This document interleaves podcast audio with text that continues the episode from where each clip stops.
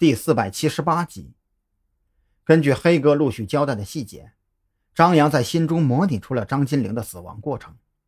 当天晚上，张金玲拖着疲惫的身体回到家里，却不料蔡有为已经准备好了钢丝绳或者其他什么东西挡着她。刚打开家门，就被蔡有为活活勒死。因为蔡有为平日里就在镇上收废品为生，他很有可能知道杨文亮跟蔡勇、猛子二人关系较好。所以才会选择将张金玲的尸体抛入永安旅社的一楼厕所。这样做或许是为了嫁祸，又或者是为了借助杨文亮给蔡勇、猛子二人一个警告。张扬觉得这个问题，除非蔡有为自己开口，否则的话，正常人怎么可能猜出精神病的想法呢？张扬带着沉重的心情走出审讯室，当他站在温暖的阳光下。再回头看向审讯室的房门，他忽然觉得那道门槛就像是隔开了两个世界。门外的世界充满了阳光，而门内则关着世间本不该存在的阴暗。张扬深吸了一口气，从那扇门走出来的瞬间，沐浴在阳光下的他由衷的感到，从某种意义上讲，警察就是一扇门。一扇将罪恶和温暖隔绝开来的铜墙铁壁。在接下来的时间里，张扬等人就顺着黑哥一众人的供词，对岭山镇范围内隐藏的子午会成员进行大规模抓捕。但是，这些陆续被抓获的子午会成员，说白了就是跟蔡勇、莽子二人一样，属于子午会的雇员而已。子午会出钱，他们给子午会办事儿。没有什么太大的价值。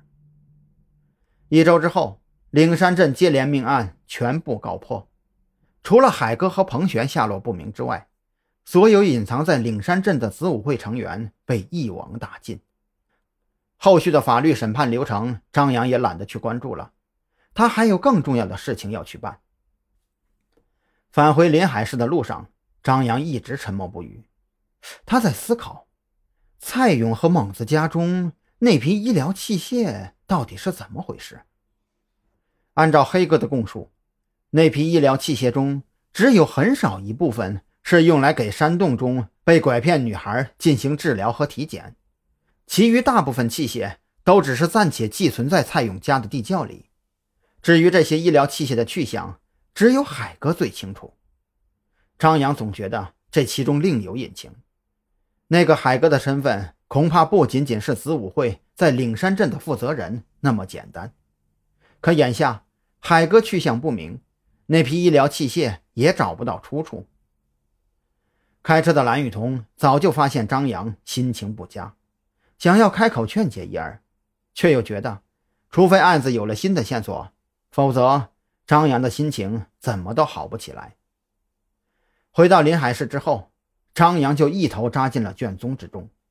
他将岭山镇涉案人员的全部资料都复印了一份，想从其中找出一些被忽略掉的共同点。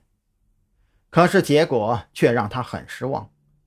所有涉案人员中，除了蔡勇、猛子以及杨文亮三人的人生轨迹有不少交叠点之外，其他涉案人员彼此之间没有半点瓜葛。唯一能将这些人扯在一起的，也就是岭山镇那处山洞。就在张扬疯狂翻阅卷宗资料的同时，特侦局的其他人员也没有闲着。他们带着南山县警方对那批医疗器械的鉴定结果，几乎跑遍了整个临海市跟医疗器械沾边的所有公司企业，想要从这些专业从事医疗器械销售的人群里找到警方还没有发现的线索。